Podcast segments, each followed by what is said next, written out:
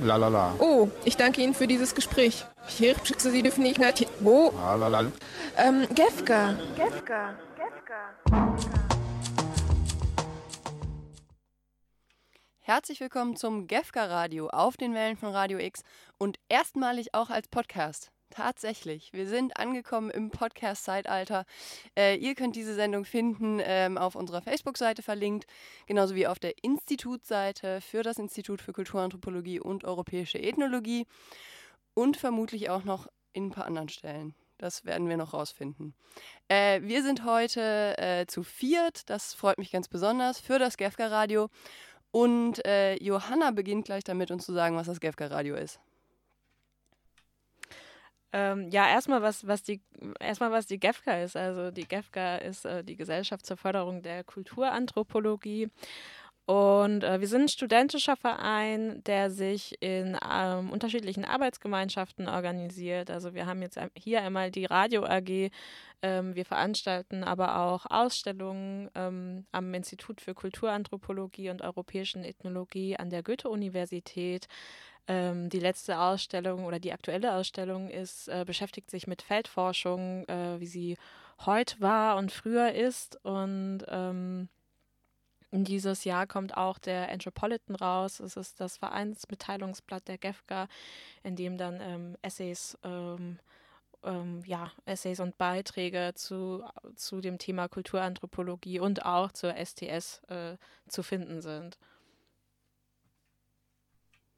Ganz genau. Und im GEFCA Radio berichten wir über ähm, Themen aus dem Institut für Kulturanthropologie, aber auch äh, über das Weltgeschehen aus anthropologischer Perspektive oder aus STS-Perspektive. Und äh, wir sind heute. Jansu Shahin, ich bin Studentin am Institut, Institut für Kulturanthropologie und Europäische Ethnologie. Ich habe letztes äh, Sommersemester meinen Bachelor fertig gemacht, mache gerade noch mein Nebenfach. Zusätzlich bin ich äh, Institutssprecherin und äh, auch bei der GEFGA, da bin ich im Vorstand zusammen mit der Johanna. Und ja, ich mache wie gesagt Radio und auch bei der Ausstellungs AG und dem Paper und solchen Sachen, da helfe ich immer viel mit und äh, mehr gibt es eigentlich nicht zu sagen. Äh, ja, ich bin die Johanna Sentev. Ich habe am Institut für Kulturanthropologie und Europäische Ethnologie auch äh, meinen Bachelor geschrieben, äh, meine Bachelorarbeit geschrieben und studiere momentan im vierten Semester Science and Technology Studies auch in Frankfurt am Institut für Kulturanthropologie und äh, bin seit ja, so zwei, drei Jahren äh, mache ich, äh, ja, habe ich die Posten der ersten Vorsitzenden in der GEFCA und ähm, habe da angefangen, ja, ich habe da angefangen mit der Ausstellungs AG, die so ein bisschen zu leiten und bin dann ja, bin dann da so reingewachsen in den Verein. Ähm, und zurzeit beschäftige ich mich äh, im, im Studium mit dem Thema Social Trading Platforms. Also ähm, das ist ein Thema, was eben so ein bisschen mit Akteuren und Netzwerken in der Finanzwelt zu tun hat und das so ein bisschen beschreibt. Äh, ja, ich bin Tobias Boczanski. Ich habe meinen Bachelor in Kulturanthropologie und europäischer Ethnologie hier auch in Frankfurt gemacht. Und da bin ich auch, äh, wie wahrscheinlich viele Leute, in den STS so reingestolpert und äh, habe dann auch meine Bachelorarbeit über die Diagnosepraktiken beim Heuschnupfen geschrieben. Äh, parallel hat sich dann ergeben, dass ich im interdisziplinären Projekt mit Softwareinformatikern gearbeitet habe und dort haben wir auch äh, ethnografisch geforscht äh, und bin jetzt wie äh, Johanna auch Masterstudent hier im STS-Studium, also Science and Technology Studies, worum es hier heute auch geht und äh, beschäftige mich für meine Masterarbeit jetzt um das sozusagen um das böse Darknet. Äh, nee, ich schaue mir die Tor-Technologie an und äh, wie das durch äh, Akteure, egal ob menschlich oder nicht menschlich, aufrecht gehalten wird. Und mein Name ist Laura Koksch. Äh, ich bin mittlerweile nicht mehr am Institut für Kulturanthropologie, habe aber dort meinen Bachelor und Master gemacht und eine fantastische Zeit gehabt und ähm, bin jetzt Doktorandin am, ähm, an der Ruhr-Universität Bochum in Nordrhein-Westfalen wo ähm, ich meine Dissertation zu Themen von äh, Dateninfrastrukturen und äh, Datensicherheit schreibe und wir dort am, ähm, am Lehrstuhl für Kulturpsychologie und Anthropologie des Wissens slash, wir sagen immer, das steht drauf, aber eigentlich machen wir STS ähm, und sehr viel mit unterschiedlichsten ähm, Themen rund um Daten beschäftigen und bin aber ganz glücklich, immer noch beim GEFCA Radio mitmachen zu dürfen, tatsächlich. Wir haben heute äh, ein Thema, das äh, auch nicht nur das Institut für Kulturanthropologie hier in Frankfurt betrifft, sondern ähm, die deutschlandweite Vernetzung ähm, vieler Lehrstühle äh, zum Thema Science and Technology Studies, zum Thema STS. Und ähm, dazu hören wir erstmal eine kleine Einführung in äh, Science and Technology Studies in STS von Johanna. Ja, genau. Äh, in den Science and Technology Studies, kurz STS, setzt man sich, wie der Name schon andeutet, mit den großen Themen Wissenschaft und Technik auseinander. Das bedeutet, wir beschäftigen uns mit aktuellen Sachverhalten und Problematiken in allen möglichen sogenannten verwissenschaftlichten und technisierten Lebensbereichen wir gucken uns beispielsweise, also auch im Studium, Themen wie Sozialität, Medien, Governance, Infrastruktur, Blockchain, künstliche Intelligenz und so weiter und so fort an. Also es lässt sich eigentlich ganz schlecht hier so, so schnell zusammenfassen, womit wir uns allem äh, beschäftigen können. Es sind aber hauptsächlich Bereiche, in denen neue Herausforderungen unserer Zeit auftauchen, die auch wichtig für die öffentliche Debatte sind. Beim Erforschen dieser Bereiche versuchen wir eine Situierung von Wissen und Technologie zu begründen, indem wir herausfinden, inwiefern und unter welchen Umständen Wissen und Technologie hergestellt werden. Das kann historisch, kulturell, sozial oder materiell sein. Die SDS haben ihren Ursprung aus einem interdisziplinären Setting, könnte man sagen. Also die federführenden Wissenschaftler in STS forschen interdisziplinär weil es auf jeden Fall eben eine Sozialwissenschaft ist. Und es ist auch so, dass äh, manche auch äh, nicht nur einen akademischen Hintergrund in, in den Sozial- und Geisteswissenschaften, sondern auch in den Naturwissenschaften haben. Es ist auch im SDS-Studiengang an der Goethe-Uni so, dass wir nicht nur in Seminare am Institut für Kulturanthropologie gehen können, sondern auch Seminare bei den Soziologen oder den Humangeografen absolvieren können, was eben wiederum hier auch die Offenheit für Interdisziplinarität an STS zeigt. Äh, und trotz dieser Offenheit bestehen in STS natürlich einige erkenntnistheoretische Annahmen. Darunter fällt zum Beispiel die Annahme, dass Technologien und Wissen nicht einfach entdeckt wurden oder vom Himmel gefallen sind, sondern wir nehmen an, dass sie in einem spezifischen Kontext stehen und dabei nicht einem Automatismus oder einer gewissen Linearität folgen, sondern dass sie durch soziokulturelle Faktoren bestimmt sind. Die Betrachtungsweise von Sachverhalten war erst und ist oder ist meist äh, sozialkonstruktivistisch. Also man geht von dem Standpunkt aus, dass Menschen etwas tun, etwas herstellen, äh, verbreiten, sich vernetzen etc.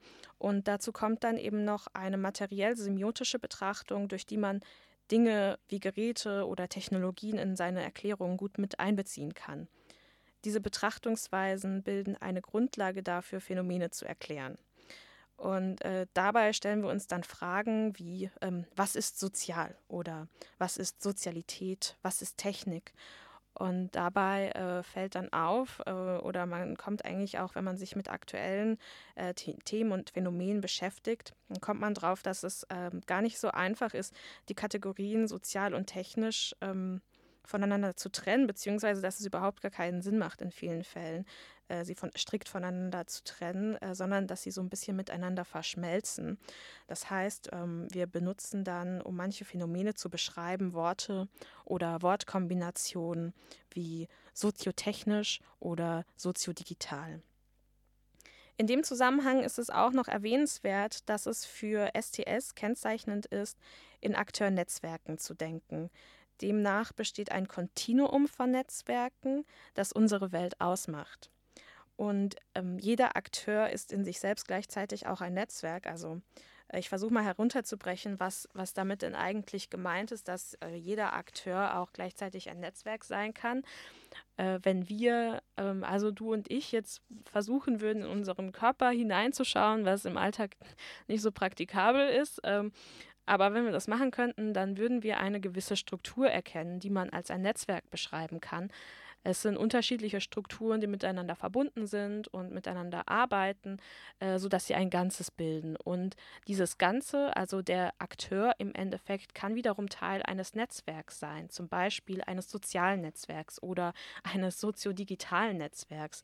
Und ähm, da ist es noch wichtig zu erwähnen, dass nicht nur menschliche Akteure in der Akteur-Netzwerk-Theorie vorkommen, sondern dass es auch nichtmenschliche Akteure gibt, äh, wie Technologien oder Tiere. Die werden in der Literatur dann auch als Aktanten beschrieben. Äh, also ein Smartphone kann zum Beispiel auch ein äh, Aktant sein und in so einem Netzwerk drin sein. Also es ist, es ist halt mehr, mehr so eine Sichtweise. Ähm, und dadurch, äh, ja, so die verschiedenen Elemente eines Netzwerks versucht man dann mit gleichen Konzepten und Methoden zu beschreiben. Was auch heißt, dass so Konzepte wie Natur, Kultur ähm, durchbrochen oder hinterfragt werden und im Endeffekt eine Symmetrie von Natur, Technik und Gesellschaft entsteht. Ähm, dass aber für die Beschreibung von Elementen in einem Netzwerk die gleichen Konzepte und Methoden herangezogen werden, bedeutet nicht, dass es keine machtvollen oder dominanten Akteure innerhalb eines Netzwerks gibt. Ähm, man könnte dann zusammenfassend sagen, dass die INT versucht, möglichst unvoreingenommen an soziale Phänomene heranzutreten, ohne bereits wissen zu wollen, welche Elemente die bestimmenden sein werden. Und das spielt äh, eben eine Rolle für die Science and Technology Studies. Ähm, ja, das, das war jetzt auch nur ein, ein kleiner Exkurs ähm, in die STS und ein kleiner Exkurs in die äh, Akteur-Netzwerk-Theorie. Ähm, in den STS ist es, also man beschäftigt sich damit, wie eigentlich Objektivität hergestellt wird. Es geht dann in so eine wissenschaftssoziologische oder philosophische Richtung.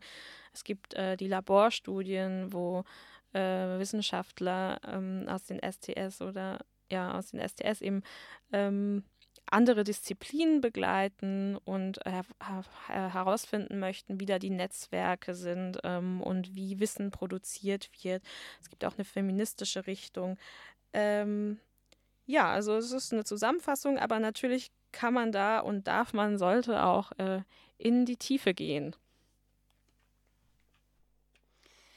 Ganz genau. Und aus dem, äh, was Johanna ähm, uns jetzt schon erklärt hat über ähm, die Science and Technology Studies als eine bestimmte methodische und theoretische Sensibilität oder ein bestimmtes Vorgehen, ähm, äh, resultiert auch, dass ähm, STS in der ganzen Vielzahl von ähm, Instituten und auch Disziplinen im Prinzip äh, betrieben wird und gemacht wird und natürlich nicht so ähm, naja, praktisch ein Kanon, vielleicht anfänglich jetzt ein Kanon existiert, aber man hat sehr viele, wir sagen immer so Mushrooming, also so überall aufblühende ähm, Lehrstühle oder vielleicht sogar weniger Lehrstühle, sondern eher Arbeitsgruppen und teilweise Studiengänge, so wie hier bei uns in Frankfurt, ähm, die jetzt STS zum Thema haben, die aber wenig organisiert sind. Und worüber unser, ähm, unser heutiges, äh, unser heutiger Podcast, nein, unsere heutige Radiosendung und Podcast ähm, geht, ist tatsächlich ein Treffen, das äh, im Februar äh, stattgefunden hat von ähm, STS-Wissenschaftlerinnen und Wissenschaftlern ähm, die sich um die Organisation dieser ganz unterschiedlich institutionalisierten ähm, STS-Fragestellungen äh, bemühen. Also eine bestimmte Struktur zu schaffen, eine Organisation zu schaffen, ähm, von der man weiß, die kann man ansprechen, wenn man an STS-Themen interessiert ist. Das ist natürlich insbesondere auch für, für Studierende interessant, von denen, denke ich, sicher viele unserer Hörer sind. Das ist aber auch für die Öffentlichkeit interessant, zu wissen, äh, wen kann ich denn ansprechen, wenn ich interessiert bin an, ähm, an einer Perspektive, die ähm, ja, vielleicht so ein bisschen hinter die, die oder ein bisschen anders als der Mainstream über bestimmte Probleme oder Fragestellungen nachdenkt und sehr stark fragt nach den, nach den Verbindungen und den ähm, Netzwerken, die, die ähm, unsere alltägliche, unsere alltägliche Welt ausmachen um diese Sendung äh, nicht nur von unserem Gequatsche abhängig zu machen, sondern ähm, auch andere Menschen zu Wort kommen äh, zu lassen, haben wir auf genau diesem Treffen einige O-Töne aufgenommen, die über ähm, diese Sendung heute äh, verteilt äh, spielen werden. Und wir fangen einfach mit dem ersten O-Ton an, würde ich sagen.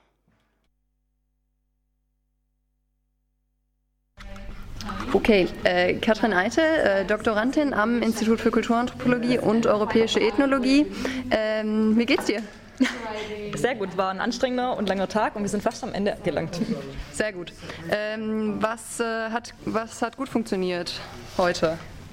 Also sehr bereichernd waren auf jeden Fall die verschiedenen vielen Leute, die da waren und vor allem auch sehr viele junge Leute, die engagiert und enthusiastisch irgendwie am Pro Projekt mitgearbeitet haben. Das war sehr positiv und hat sehr gut funktioniert und war sehr austauschend und bereichernd. Was hat nicht so gut funktioniert?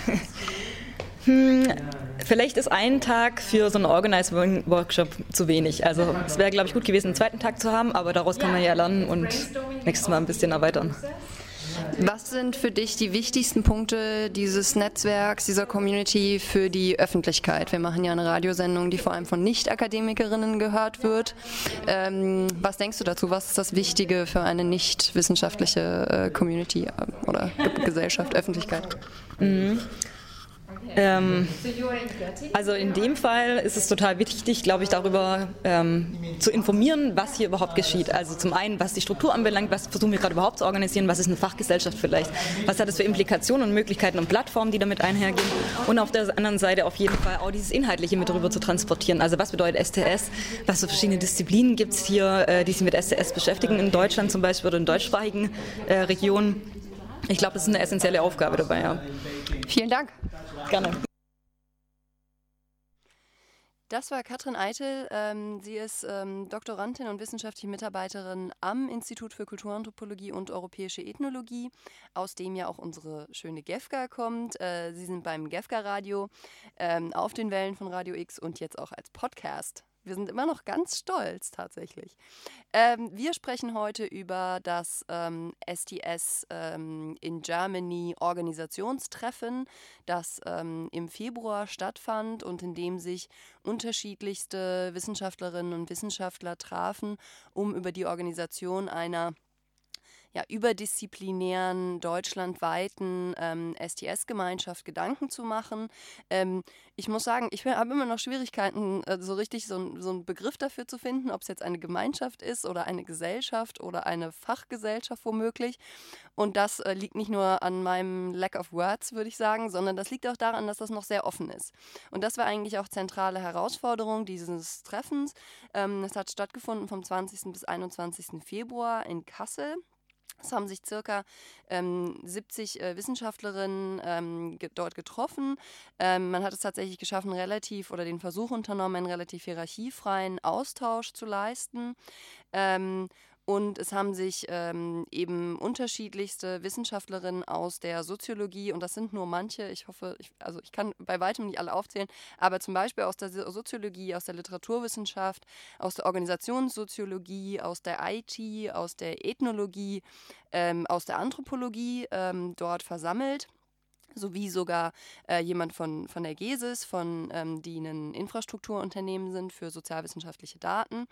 Ähm, und wir haben erstmal versucht herauszufinden, was ist das, was wir organisieren wollen und wie oder was ist das, wohin wir wollen. Wollen wir eine Gesellschaft, wollen wir eine, eine, Struktur?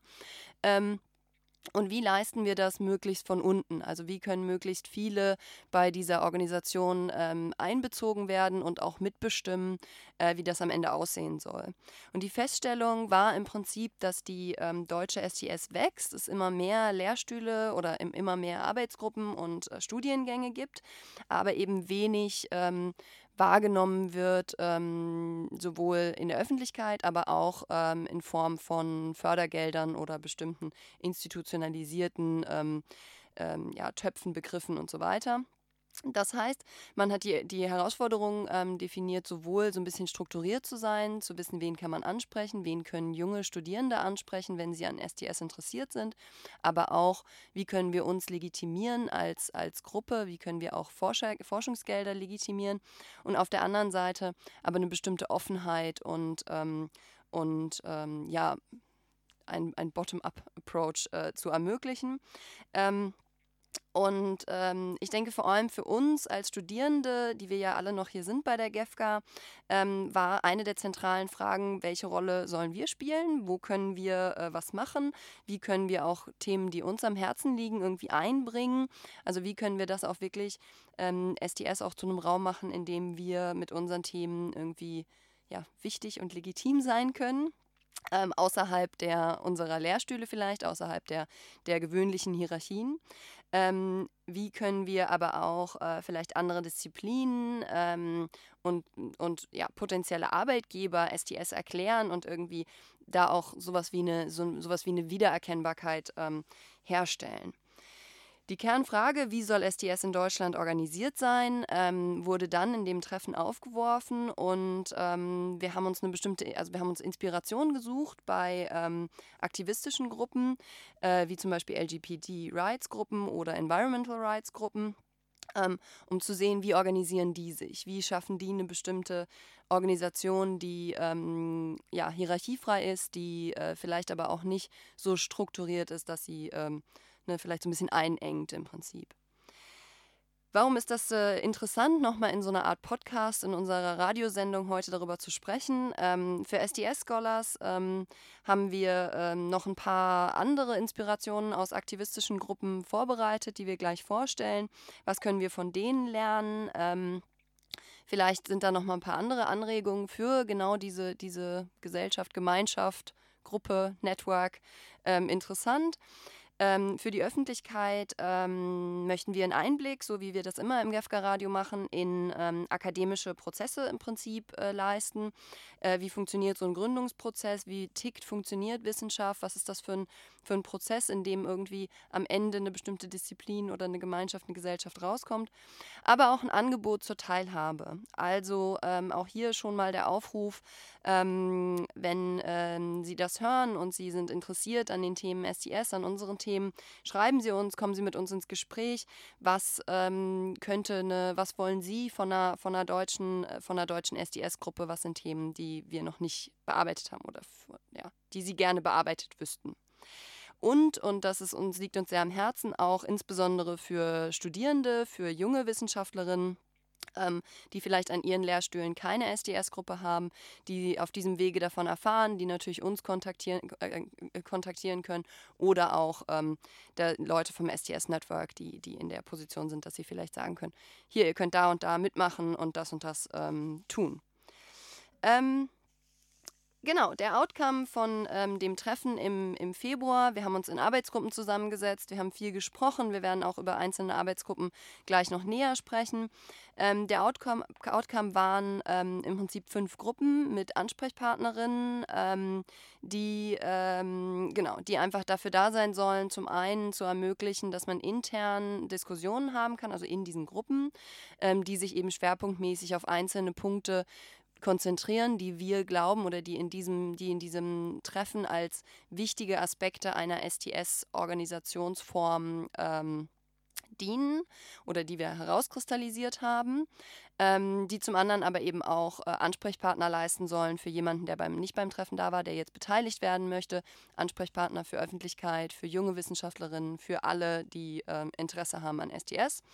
Ähm, ich sage ganz kurz was zu den Gruppen. Ähm, die sind äh, Code of Conduct. Da haben, werden wir uns Gedanken dazu machen, wie wir als Gruppe, Gemeinschaft, Netzwerk miteinander umgehen wollen. Wie gehen wir mit Problemen oder äh, Tensions um. Ähm, dann natürlich der große Punkt Tagung, also wann treffen, trifft sich die deutsche SDS, die SDS in Germany. Dann der Punkt äh, Website und Webplattformen. Also es gibt eine Website, das ist ähm, www.stsingermany2019.com.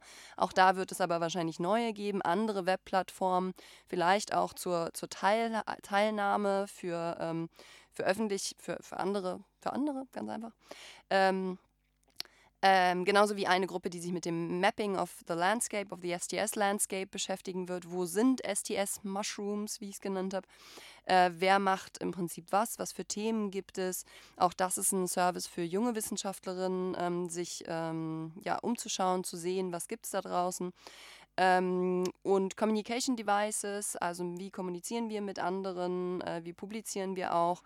Und fünftens Formal Ways of Peer Support, also eine Gruppe, die sich damit beschäftigt, wie wir uns auch als Gruppe ähm, ja, solidarisch zueinander und supporten können und so weiter. Wir hören noch einen O-Ton und dann sprechen wir weiter über ähm, das Organisationstreffen STS in Germany.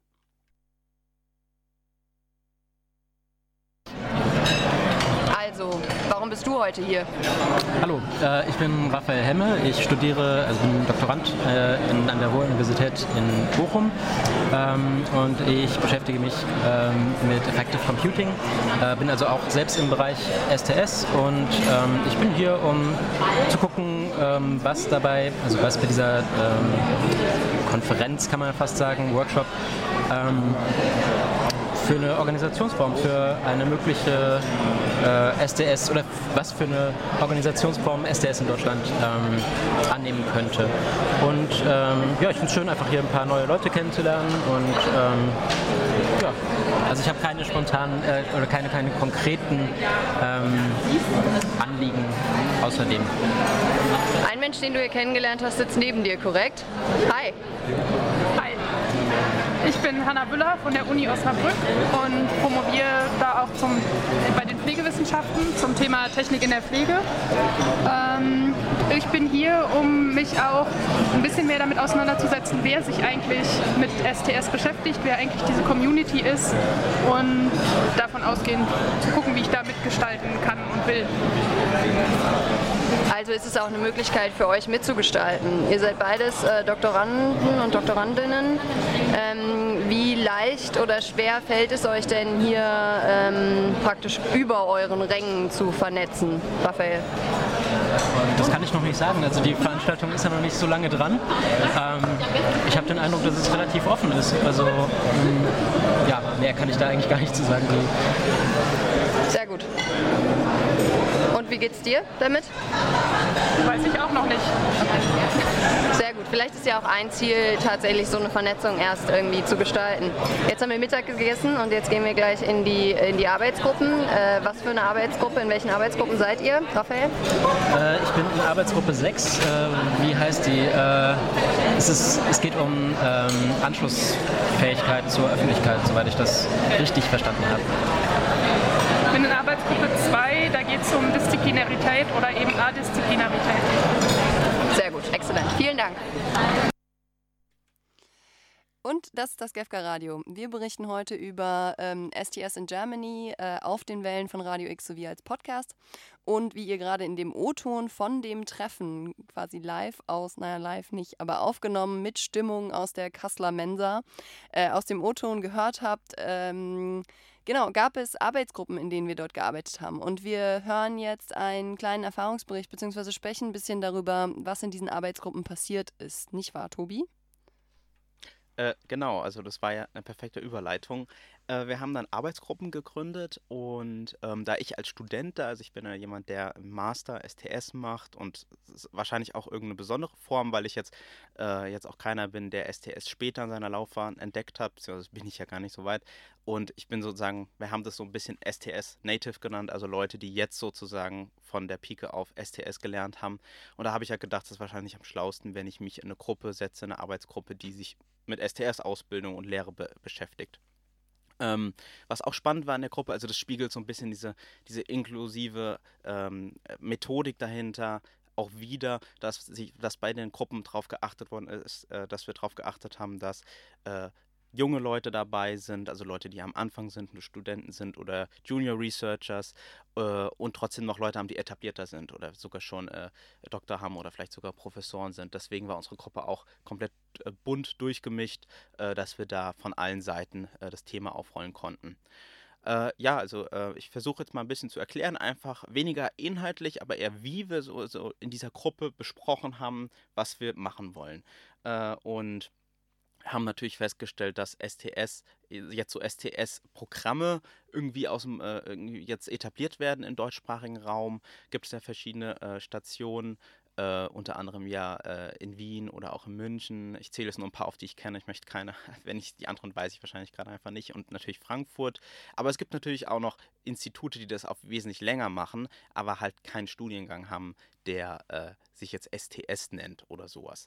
Äh, und da haben wir halt überlegt, wie kann man das eigentlich organisieren? Äh, und auch die Frage, wo wir dann auch festgestellt haben, dass das äh, ja eine relativ unangenehme Frage ist, äh, was bedeutet das eigentlich, STS äh, im Studium anzubieten? Was gehört dazu? Äh, weil was dazu gehört, ist ja auch immer die Gegenfrage, was schließen wir aus? Äh, und das ist ja auch, wie wir schon so angesprochen haben, STS ist ein total buntes Fach aus verschiedenen Disziplinen und es gibt auch, wie auch schon Laura aufgezählt hat, da kommen Leute aus allen verschiedenen ähm, Disziplinen ähm, zum Beispiel Literaturwissenschaft oder Anthropologie oder Soziologie. Und da gibt es natürlich andere Forschungsweisen. Und da haben wir uns sehr schwer getan, beziehungsweise waren sehr sensibel damit, zu schauen, dass wir keine Methodik und kein, äh, keine Herangehensweise bevorzugen gegenüber einer anderen. Also das war eines dieser Felder. Trotzdem haben wir uns auch bemüht, sozusagen äh, zu finden, was sind denn eigentlich Texte, die STS in Deutschland oder äh, wie wir es auch bei Twitter genannt haben, Hashtag STSing, also das Tun, STS machen, der Praxisansatz. Äh, was macht STS, was macht das Machen von STS in Deutschland aus? Und ähm, da hat auch unter anderem Entre Dani hat einen Impulsvortrag gehalten und der hat das, finde ich, ziemlich gut zusammengefasst, äh, wie STS sozusagen in Deutschland zu verstehen ist. Also es gibt irgendwie so ein, es gibt so zwei verschiedene Arten von STS, wenn man es mal so ganz pauschal äh, äh, trennen kann, nämlich irgendwie STS als äh, forschungsobjektorientiert, also dass man bestimmte Objekte hat, wie äh, technologische Systeme, wie Handy, Smartphone und so weiter. Und dann gibt es noch eine andere Form von STS äh, als, Sensitivität, äh, als ähm, Sensitivität ich glaube, es ist immer noch falsch gesagt, äh, Sensitivity und äh, als Herangehensweise. Also da sind natürlich viele Texte auch raus entstanden in dieser ganz besonderen äh, Textualisierungsweise. Genau, und da haben wir uns eben auch so ein bisschen gefragt, wie wollen wir eigentlich STS in Deutschland machen und äh, wie kriegt man das hin? Ja, also das wäre jetzt viel Inhaltliches, aber das waren so die Dinge, was wir geachtet haben, als wir äh, in diesen Gruppen waren. Und dann haben wir natürlich Poster erstellt und haben das später im Plenum vorgetragen. Aber ähm, ja, wie lief es denn bei dir, Laura? Was habt ihr gemacht dazu noch? Genau, ich war in der ähm, Gruppe Öffentlichkeitsarbeit ähm, und Anschlussfähigkeit an ähm, ja, Öffentlichkeiten im, im Plural und ähm, Unternehmen und so weiter, also an andere, genauso wie natürlich an, äh, also an äh, sowas wie ähm, städtische Einrichtungen und was auch immer. Also wie macht sich ähm, die STS auch offener und Genau, wir haben auch sehr viel Metaplanarbeit, also sehr viel äh, Mindmap-Arbeit ähm, geleistet. Bei uns ging es viel ähm, darum, eigentlich, also zum einen irgendwie sehr praktische Fragen. Wie können wir uns irgendwie als Netzwerk äh, nach außen darstellen? Also wie nutzen wir Homepages, wie nutzen wir Twitter und andere und andere Formen? Ähm, aber auch ähm, Genau, irgendwie sehr, sehr inhaltlich, was, ähm, was will die STS? Und ich denke, ein Ergebnis war, dass wir ja schon immer versuchen, ähm, aus bestimmten, aus unseren, Ethnograf äh, aus unseren Ethnografien, aus unseren ethnografischen ähm, Betrachtungen, Alternativen zu entwickeln. Also wie sieht die Welt ähm, aus und welche ähm, welche Dinge passieren und was sind vielleicht Alternativen dazu. Also ähm, wir sind auch immer ähm, durch, unsere, durch unsere ganz spezielle Betrachtungsweise, ähm, ja, sind wir auch irgendwie ein bisschen intervenierend. Also wir versuchen schon auch Alternativen zu entwickeln und ich denke, das ist ein, eine bestimmte, also eine bestimmte ähm, Eigenschaft, ein bestimmtes Charakteristikum der STS, das insbesondere auch durch ähm, diese Offenheit einer wissenschaftlichen Community zur Öffentlichkeit ähm, gekennzeichnet wird.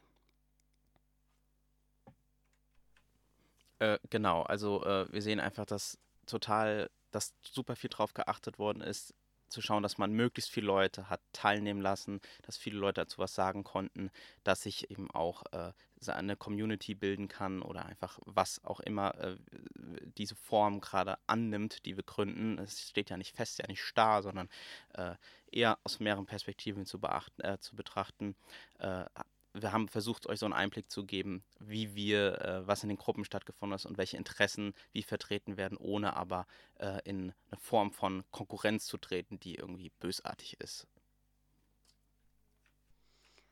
Um dem Aufruf, mehrere zu beteiligen, auch Folge zu leisten, haben wir noch einen O-Ton? Beteiligen wir noch andere an unserer Sendung?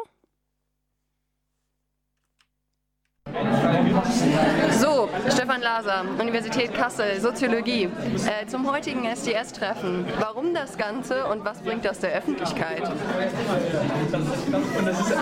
kann rausschneiden. Ne? Ähm, unser Ziel ist, die, die Forschung zu Wissenschaft und Technik äh, voranzubringen, neue Perspektiven zu ermöglichen. Und ich glaube, genau an der Stelle profitiert die Öffentlichkeit, ähm, wie aktuell über Technik diskutiert wird, zum Beispiel über neue Smartphones, über neue KIT-Technologie und so weiter, ist das Sicht vieler STS-Forscher, Forscherinnen problematisch, zu kurz gedacht. Ich glaube, hier können wir weitergehen und versuchen, andere Denkweisen zu etablieren, vielleicht sogar zu intervenieren. Vielen Dank. Das ist das GEFCA-Radio auf den Wellen von Radio X äh, sowie als Podcast. Wir beschäftigen uns heute mit dem STS in Germany Organisationstreffen, STSing Organisationstreffen. Wie tun wir STS als Thema? Äh, und wir haben uns schon viel darüber unterhalten, was auf dem Treffen passiert ist. Wir dachten, dass wir insbesondere zur Fragestellung, wie ähm, ja, wie präsentieren wir uns, was machen wir, was, was, was zeichnet uns auch als Community aus, uns nochmal ein bisschen äh, Inspiration suchen bei ähm, aktivistischen äh, Gruppen, bei Gruppen, die sich immer um einen speziellen Konzern irgendwie beschäftigen und die es aber auch immer leisten, sowohl eine bestimmte Struktur zu haben, Ansprechpartner zu sein, aber offen zu sein.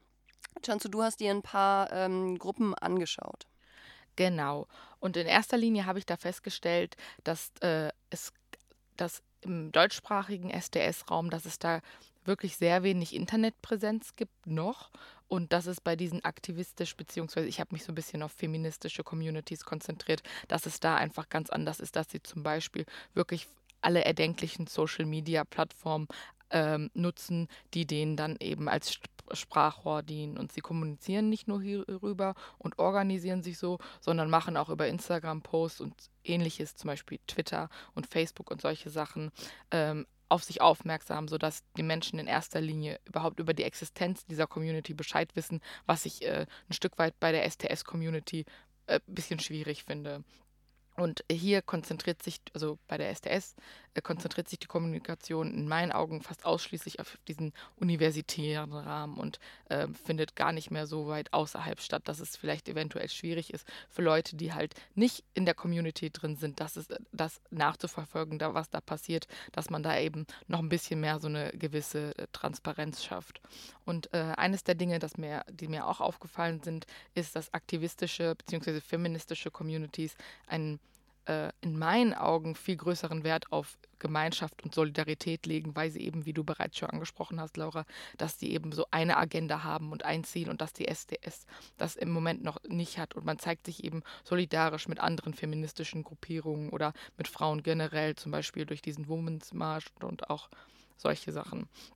Und äh, ja, und dadurch finden diese äh, Netzwerke immer mehr an Kraft und auch Zuspruch, weil e-, eben immer mehr Leute davon halt ja, Wind kriegen. Und natürlich ähm, funktioniert das alles auch einfacher, weil eben diese Communities viel, viel größer sind. Die STS verfügt nicht über halb so viel menschliche Ressourcen wie zum Beispiel die feministische Community. Das ist schon mal ähm, ein Pluspunkt für diese Communities. Und da habe ich mir beispielsweise die Website feministischesnetzwerk.org genauer angesehen.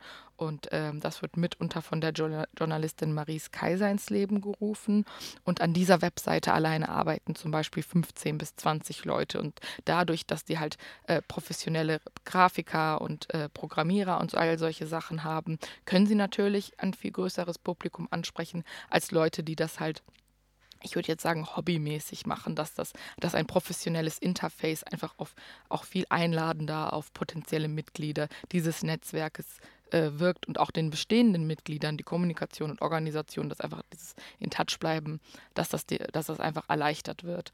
Im Anschluss habe ich mir die Frankfurter Stiftung für Frauen in Wissenschaft und Kultur näher äh, angesehen und da habe ich eben auch festgestellt, dass die ähm, äh, auch diverse Social-Media-Plattformen benutzen und äh, dort halt ständigen Output liefern. Und als zweites ist mir aufgefallen, dass die Netzwerke untereinander auch viel, also sehr, sehr gut vernetzt sind, dass zum Beispiel diese Stiftung mit der Stiftung für Frauen- und Geschlechterforschung ähm, und auch mit der Stiftung Fraueninitiative zusammen eng, äh, beispielsweise eng zusammenarbeitet und äh, arbeitet und ich glaube auch mit Pro Familia, sodass man wirklich direkt in die Schulen geht und Zugang auch zur Jugend in Anführungszeichen hat und dass dadurch, dass es eben Stiftungen sind, dass diese, diese äh, Organisation einfach viel besser staatlich oder beziehungsweise auch privat finanziert sind, als zum Beispiel das bei, bei der STS halt ist. Und dadurch ist, bietet sich natürlich diesen Communities die Möglichkeit, Projekte und Workshops ganz anders auf die Beine zu stellen, als es jetzt bei der STS ist, weil man eben die finanziellen Mittel hat. Und da ist es halt oft, dass, dass es halt durch, durch äh, universitäre Mittel finanziert wird. Und als äh, dritter, äh, als, ähm, ja, als um eine bisschen so eine kleine internationale Perspektive in Anführungszeichen reinzubringen, habe ich mir die Seite Empower Her äh, ähm, New York angesehen und da speziell ihren Instagram-Feed. Und äh, da habe ich festgestellt, dass ähm, nicht nur ständiger Output stattfindet, sondern auch, dass ähm, die äh, dass man nicht nur eben auf, auf die Community an sich ein bisschen aufmerksam machen will, sondern auch auf die einzelnen Stimmen aus dieser Community, dass immer wieder neue Feministinnen vorgestellt wurden und dass immer wieder neue äh, Zitate von den Feministinnen gepostet wurden und dass deren Workshops und Treffen und alles, dass es einfach viel transparenter und viel mehr in die Öffentlichkeit getragen wurde, als es jetzt, finde ich, bei der STS vorhanden ist. Natürlich liegt es auch daran, dass die Gemeinschaft einfach noch viel kleiner ist, aber ich finde, man müsste ein bisschen mehr Öffentlichkeitsarbeit Arbeit leisten, das den Leuten irgendwie das bisschen mehr näher bringen. Auch zum Beispiel wie diese Radio, wie, wie durch diese Radiosendung jetzt, dass die Leute einfach STS auf dem Schirm haben und ja, dass es ein bisschen bekannter wird. Und ich glaube, so kann die STS-Community auch wachsen. Und meine Frage an euch wäre jetzt eigentlich, weil du ja auch, weil ich am Anfang ja auch gesagt hatte, dass, dass diese aktivistischen Gruppierungen, dass die so ein, ein Ziel haben und eine Agenda und ähm, was in, in erster Linie der, der, der Grundpfeiler oder als Ziel des, der STS angesehen werden sollte und was, was die STS-Community ähm, machen kann, um zu wachsen oder sich noch von diesen anderen Communities was abschauen kann.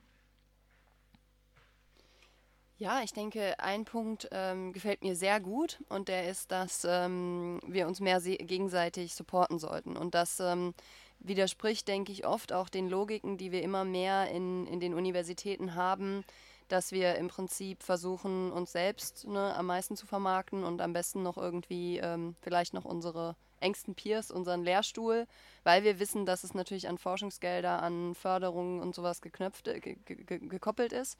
Aber ähm, da vielleicht eher, eher zu versuchen, ähm, sich mehr zu fördern, als auch diesen, diesen gegenseitigen, ja, diesem Wettkampf, dieser Konkurrenz im Prinzip ähm, ähm, ja, einzugeben oder das auch noch mitzu, mit, mitzutun, mitzumachen. Also uns gegenseitig zu fördern. Ähm, andere Ideen, ähm, können wir einen gemeinsamen Konzern in der STS entwickeln? Äh, was, was, wo bringt uns das hin? Was, was wäre das für ein Konzern? Ja, also ähm, das ist schwierig zu sagen, weil STS natürlich super verschieden, aus super verschiedenen äh, Disziplinen kommt und auch die Form, wie STS gemacht wird, hat man ja auch auf der Tagung gesehen, ganz unterschiedlich ist. Und ich glaube, der Weg, den wir wählen, der ist natürlich äh, lange und der ist natürlich irgendwo auch stellenweise vielleicht ein bisschen unkonkret, ähm, aber es ist wahrscheinlich der Weg, der möglichst viele Leute mit einbezieht, möglichst viele Interessen versucht aufzunehmen, möglichst eine, eine etwas zu entwerfen, ein Ding zu entwerfen, äh, wo man sich wohlfühlt, wo äh, in der Wissenschaft es ein schöner Ort ist, wie Laura schon gesagt hat, wo es um Peer Review geht, wo es um, was die, diese Arbeitsgruppen am Ende widerspiegeln, wo es um äh, äh ein Mapping von STS-Standorten geht, um das öffentlich zu machen. Wie konkret genau ein Konzern jetzt aussieht oder wie konkret genau jetzt ähm, Dinge dafür aussehen, die man, die man damit erreichen möchte. Ich glaube, äh, die hat jeder schon sowieso so ein bisschen für sich, aber man muss natürlich schauen, dass wir das wie gesagt, dass diese Offenheit bleibt, dass STS ein Ort bleibt, wo auch Leute, die das nicht im Master gemacht haben oder Leute, die nicht den Doktor drin gemacht haben oder einfach aus der Industrie kommen, dass die immer noch Anknüpfpunkte finden, um zu sagen, okay, gut, das klingt spannend, ich möchte diese Form von Herangehensweise oder diese Form von objektbasierter Forschung irgendwie auch machen. Und da ist es halt irgendwie wichtig, dass diese, dass diese Plattform, dass dieses, diese STS-Gründung, dieses STS-Sing ähm, möglichst eine Offenheit noch bewahrt. Ja, was mir dann noch einfallen würde, ist ähm, das Thema äh, Medium. Also ähm, das Medium in der Wissenschaft ist ja meistens die Schrift. Ähm, vielleicht dann auch noch Vorträge, aber hauptsächlich die Schrift. Und es gibt ja eigentlich auch ähm, noch andere Methoden oder andere Medien, durch, durch die man ähm, Wissenschaft zugänglich machen kann. Auch ganz unkonventionelle Methoden, zum Beispiel aus der Design Anthropology. Äh, man könnte ähm, Sachen vielleicht auch, also im Studium hatten wir das Thema auch mal, das, das gab irgendwie mal irgendwie so, so eine äh, interaktive Karte, in der irgendwelche wissenschaftlichen äh, Ergebnisse präsentiert worden sind, wo man sich dann halt so interaktiv bewegen konnte und das halt so spielerisch war ähm, und auch sehr zugänglich und ähm, ja, also ich, ich denke, man, man merkt es, also ich, ich kenne das auch aus dem Alltag, dass Leute irgendwie von Texten so überwältigt sind, auch wenn es so Texte sind, äh, die jetzt vielleicht nur eine Seite gehen oder so, aber es ist immer dieses, äh, ja, too long didn't read. Also das war mir jetzt zu lang zum Lesen und äh, nee, interessiert mich doch nicht so und äh, habe ich keine Zeit für. Ist ja auch teilweise etwas, was so, was so jetzt in, in so einer vernetzten digitalen Welt auch äh, immer vorkommt, dieses Phänomen. Ähm, und da denke ich, ist es ähm, wichtig, sich, sich damit zu beschäftigen, ähm, was für Möglichkeiten es gibt, ähm, irgendwie zugänglichere äh, Medien ähm, zu benutzen ähm, und da auch eine Offenheit dafür zu haben, also sich da nicht zu verschränken vorher. Absolut. Ich denke insbesondere in, einer, ähm, in der STS, die sich ja auch viel damit beschäftigt, wie ähm, Wissen, ähm, das zum Beispiel in Schrift produziert wird, eine ganz bestimmte ähm, oder ganz bestimmte Dinge performiert. Ne? Also da, dadurch, dass es in Schrift ist, wird Wissen zum Beispiel oft irgendwie offizieller und bekommt irgendwie so einen, so einen, äh, als wäre es faktischer und besser als vielleicht Wissen, das nicht verschriftlicht ist. Ne? Das heißt, ich denke zum Beispiel, ähm, andere Formate, ganz so wie du sagst, ob die ähm, digitalisiert sind, ob das das Design ist, ob das irgendwie Prototypen sind oder sowas, die ähm, aber auch legitim gemacht werden. Also wie können wir als Community wirklich auch andere Formen der, der Zusammenarbeit, der, der, des Wissens, des Austauschs ähm, der Kommunikation legitim machen als, ähm, als naja, Wissensprodukt. Ne? Also wie kann zum Beispiel auch sowas wie ein Podcast, äh, eine Radiosendung, jetzt weil wir jetzt gerade dabei sind, ähm, auch wichtig sein. Also wie müssen wir ähm, das auch legitimieren als, als wissenschaftlichen Prozess, der äh, Öffentlichkeiten mit einschließt, der ähm, ähm, ja, anders, anders, ähm, aber genauso wichtig ist wie die Textproduktion, wie das Journal, wie die, wie die Peer Review. Ähm, und äh, zum Beispiel das auf unsere Lebensläufe oder wie auch immer. Also wie können wir das auch als wichtigen, wichtige Wissensorte irgendwie ähm, ja, legitimieren, besser machen, ähm, weiter öffnen, breiter öffnen. Insbesondere der Text ja auch bestimmte äh, Gruppen ausschließt, die eben nicht lesen können, die den Zugang nicht, nicht dazu haben. Dann sind wir schnell bei Diskussionen irgendwie der, der Open Science, wie können wir unsere Produkte auch irgendwie öffentlicher, zugänglicher machen ähm, und mehr Leute einschließen. Und ich denke, das sind alles ähm, Dinge, die eben ähm, auch dazu beitragen, uns als Community irgendwie auch zu definieren und uns einen Kurs zu geben, indem wir sagen, wir sind gegen ein starres und hierarchisches Wissen und sind für eine, für eine Offenheit und für andere neue Konzepte. Wir hören noch einen O-Ton würde ich sagen, von unserem Treffen STS in Germany äh, in Kassel. Hallo, ich bin Cornelius Schubert, ich bin akademischer Rat an der Universität Siegen. Hallo Cornelius. Ähm, wie gefällt dir das Event soweit? Das Event macht großen Spaß. Ich finde, es ist richtig produktiv, es ist sehr kreativ und wir haben tatsächlich viel mehr Fragen produziert, als wir Antworten produziert haben. Aber ich glaube, das muss auch am Anfang so sein. Und wie geht es heute Nachmittag weiter, wenn wir auseinandergehen? Ähm, ich glaube, dass wir so ein paar Heuristiken haben, mit denen wir weiterarbeiten können und dass uns ein paar Sachen klarer geworden sind und dass einfach noch sehr viel Arbeit vor uns liegt. Und darauf freue ich mich schon. Da wir eine Radiosendung für eine größtenteils nicht akademische Öffentlichkeit äh, machen, was sind die größten Vorteile einer STS-Gesellschaft, Netzwerk, welcher Art auch immer, für die nicht akademische Öffentlichkeit? Ja. es geht ja darum, dass wir jetzt anfangen, unsere Ressourcen zu bündeln und unsere Aktivitäten im Verhältnis von Technik, Gesellschaft und so weiter, also die Fragen, die momentan auch alle umtreiben, und das gemeinsam stärker äh, voranbringen zu können, insbesondere auch dazu zu forschen, aber auch anwendungsbezogen äh, Lösungen und äh, Themen zu diskutieren. Und das ist, glaube ich, der große Vorteil, den wir dann haben, wenn wir das gemeinsam machen. Vielen Dank, Cornelius. Danke. Wir sind beim Gefka Radio auf den Wellen von Radio X und erstmals als Podcast. Wir beschäftigen uns heute mit ähm, dem STS in Germany Organisationstreffen. Ich habe gerade überlegt, wir hätten uns vielleicht eine Sondersendung, einen Sondersendungsstatus geben müssen. Wir sind heute STS in Germany im Podcast oder im Radio oder so. Wir sind heute auf jeden Fall in einer Sondersendung. Wir haben viel über das Treffen gesprochen, über ähm, STS in Germany als Community, wo wir hinwollen, was uns wichtig ist, ähm, wie wir miteinander umgehen wollen. Ähm, jetzt vielleicht noch ein paar Infos, wenn ähm, Sie, ihr da draußen ähm, nun Feuer und Flamme seid, mitzumachen.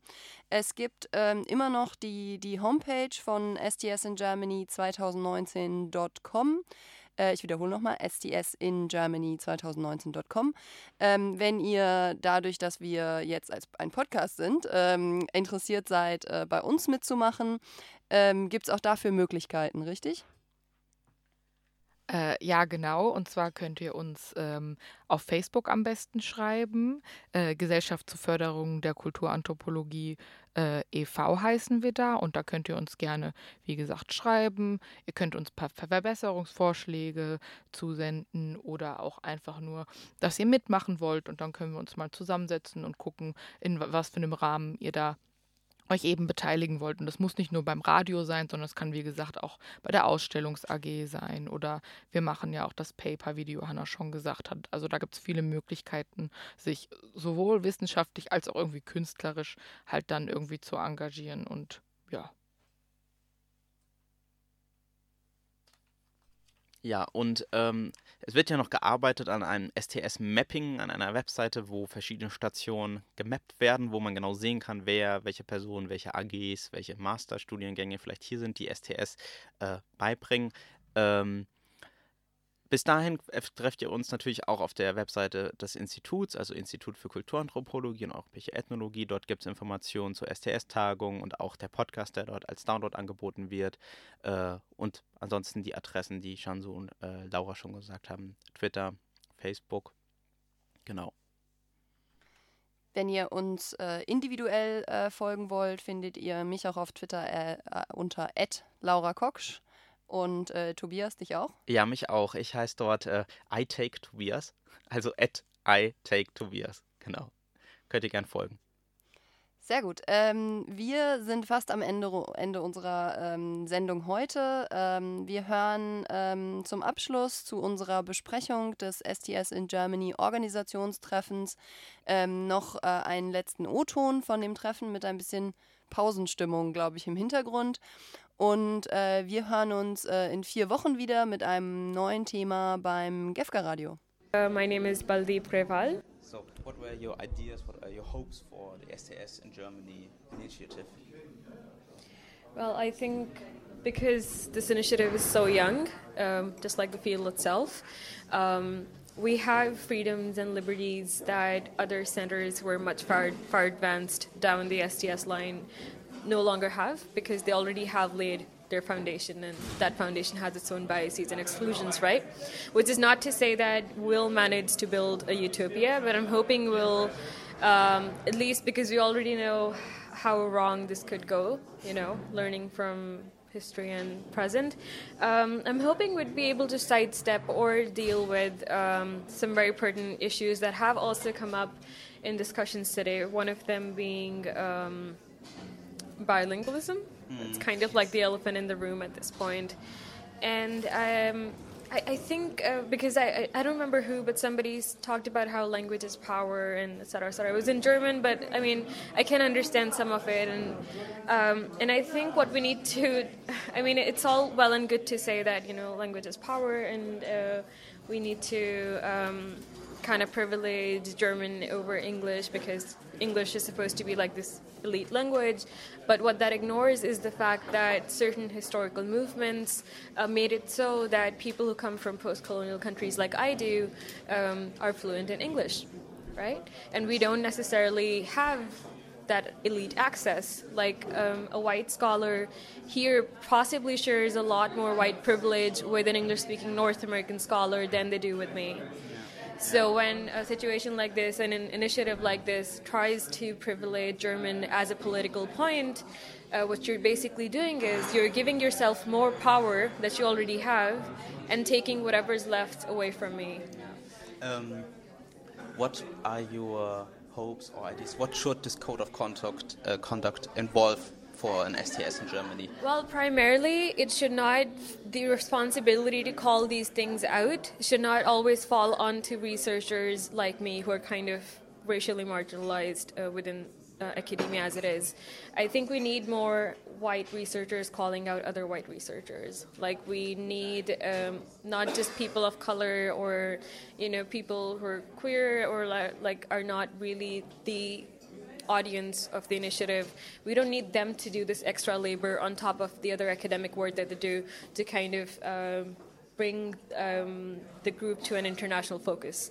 This is something that the group collectively needs to do. I mean, we're all we're all researchers here. Like we know what's wrong and right. Like we know what racism is. We know how it functions and structures and so on. We should be able to call out our fellow white colleagues um, when they say certain problematic things. Because when these things aren't called out, that creates a very unsafe environment for people like me who feel like they can't talk because we don't know who our allies are. You know. Um, That's a very crucial point. Maybe uh, do you have a closing remark for this short interview? Some things you want to say? Well, I was in two minds about coming to this initiative, uh, but then I was told that there would be translations and so on. And I personally think that this was possibly the best decision that I've made this year. I to hear, and it's already that, early that year. no, really, the the group that we have put together here are some of the most brilliant and compassionate and kind of open minded people that I've met thus far in German academia. And I think with this kind of a group, which is like the best of the best, like I think we can take this a long way. So I'm really excited about seeing what this could develop into. Das war's jetzt schon.